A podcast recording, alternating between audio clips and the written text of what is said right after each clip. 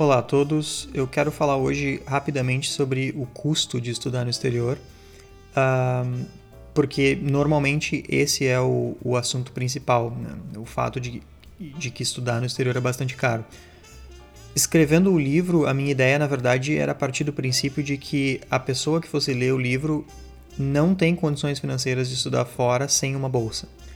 Então, no livro, é óbvio que eu parto do princípio da bolsa e eu falo sobre as opções de bolsa de estudo, como funciona para uh, pedir, para se candidatar, enfim.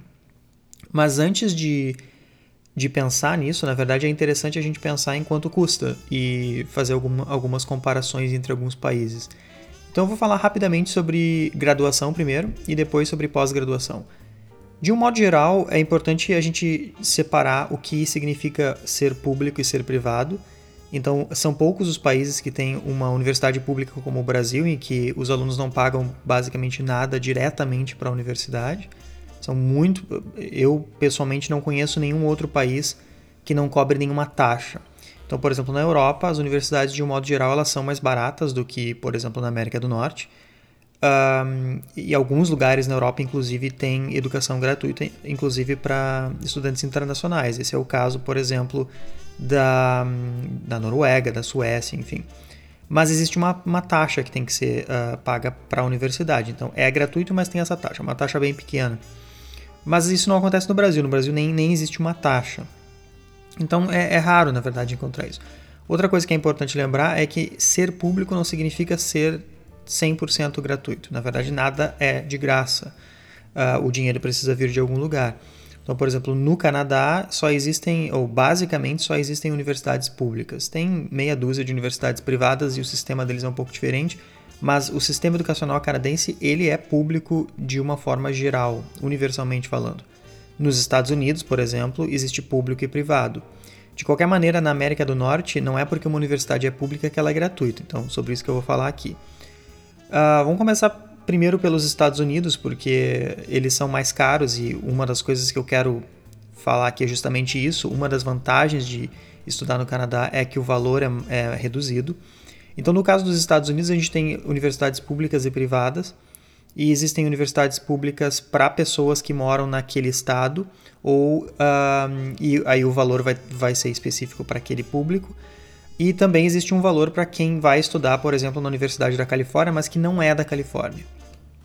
E isso é bem, bem importante de entender no quesito diferença. Então, pensando só nos programas de quatro anos, que são os mais tradicionais, uh, uma universidade pública nos Estados Unidos vai custar mais ou menos uns 10 mil dólares para quem é daquele estado e vai custar mais ou menos o dobro disso para quem é de outro estado. Ou seja, de 10 até 20, 20 e poucos mil dólares por ano. E é claro que a isso é importante lembrar que é, vai ser necessário colocar também acomodação e alimentação. Lembrem que nos Estados Unidos é muito comum as pessoas viajarem longas distâncias e morar em outro estado para estudar. Então é bem comum que o gasto chegue a aproximadamente 30 mil dólares por ano para estudar numa universidade pública nos Estados Unidos. Uh, as melhores universidades dos Estados Unidos são privadas. Então, por exemplo, Harvard, Chicago, MIT, esses lugares são privados, então eles são mais caros. E eles chegam a mais ou menos uns 10 mil dólares a mais. Ou seja, para estudar numa universidade como a Universidade de Chicago, eu precisaria gastar aí por volta de 30 mil dólares para pagar de taxa e, enfim, pagar a anuidade da universidade e mais aproximadamente uns 10 mil dólares por ano para acomodação e alimentação. Ou seja, o gasto total fica em média por volta dos 42, 43 mil dólares atualmente. E isso é muito dinheiro. Imaginem que com 4 anos de estudo, isso significa que eu vou lá no, no final ter gastado por volta de 160 mil dólares. E não é nenhuma surpresa que grande parte dos estudantes que, que estão nos Estados Unidos hoje em dia se formam já com algum, alguma dívida com o banco, porque realmente empréstimos para estudantes é, tem, tem sido uma coisa bastante comum nos Estados Unidos. Então dá pra, já dá para perceber que estudar nos Estados Unidos é uma coisa bastante cara, mesmo que eu seja americano. Se eu não sou americano, o preço não é muito diferente, na verdade. E isso é, é, curioso, porque a gente esperaria que para quem é internacional e não americano, o preço deveria ser bem mais alto, mas não é. De qualquer maneira, estudar nos Estados Unidos é bastante caro se não existem bolsas. Né? A, a sorte, no caso dos Estados Unidos, é que existem muitas bolsas, principalmente para pós-graduação. E eles também têm muita bolsa de incentivo, incentivo para quem pratica esportes, enfim. No Canadá é bem diferente. Então, o Canadá ah, depende da província, o, o, valor vai depender diretamente da província. Ah, então, só para a gente pensa, ter como um exemplo aqui, ah, na, em universidades de Ontário, em média, o gasto vai ser de 7.000, 7.500 dólares por ano. Então, só aí a gente tem uma diferença gritante entre Canadá e Estados Unidos. Né? a Universidade de Toronto, por exemplo, uh, que é uma universidade excelente, uma das melhores do mundo, ela vai custar. Bom, tem, vamos fazer uma comparação com a Universidade de Chicago, que vai custar 42. 42 com acomodação e alimentação, né? tirando isso da 30. Então, imaginem que de 30 mil na Universidade de Chicago, esse valor para a Universidade de Toronto vai ser 7 mil e, e alguma coisa. Então, é uma diferença muito grande entre esses dois lugares.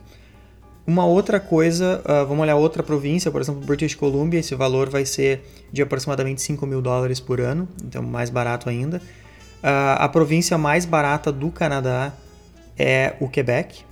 Então, para fazer uma graduação aqui em Montreal ou em qualquer outra cidade do Quebec, uh, um canadense vai pagar, aliás, alguém do Quebec vai pagar por volta menos de 3 mil, por volta de 2.700, e isso é um valor muito, muito baixo. Claro que para pagar esse valor eu preciso ser do Quebec. Se eu for de Ontário e quiser estudar no Quebec, esse valor é mais alto. Né? É, é, o mesmo sistema, uh, nesse sentido, lembra os Estados Unidos.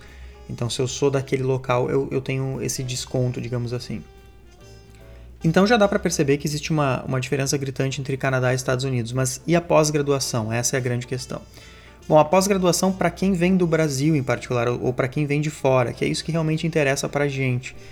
Quanto custa fazer uma pós-graduação em média no Canadá? Bom, depende da universidade. O valor pode ir de 2 mil até 18 mil por ano. Né? E eu estou falando aqui em dólares canadenses agora. Isso depende da universidade, depende da, da província também, porque existem sistemas diferentes de, de taxação. E então, por exemplo, a, a universidade McMaster vai custar 12 mil dólares por ano a Universidade de Regina vai custar 3 mil dólares por ano. A Simon Fraser, que fica em Vancouver, vai custar 3 mil, 3 mil e alguma coisa. Então esses valores eles variam muito. A McGill, por exemplo, custa 11 mil dólares para quem vem de fora por ano. E a Universidade de Toronto é por volta desse valor também, um pouquinho mais, fica ali por volta dos 13, 14. Então uh, é bem mais baixo do que nos Estados Unidos. Nos Estados Unidos esse valor seria pelo menos o dobro para universidades de grande porte. E, e, é bom lembrar, claro, que existem bolsas para que eu não precise pagar esse valor. E esse é um, um dos principais assuntos que eu abordo no livro, porque eu parto do princípio de que um brasileiro que queira estudar no Canadá não tenha condições de pagar, enfim, 15 mil dólares, 16 mil dólares por ano, uh, ainda mais hoje em dia em que a cotação do dólar está super alta, porque o dólar está valorizado, enfim.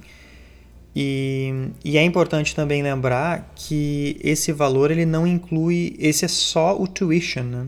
Que é só a taxa, então não está incluído aí seguro-saúde, uh, plano odontológico, que algumas universidades vão obrigar o estudante a ter.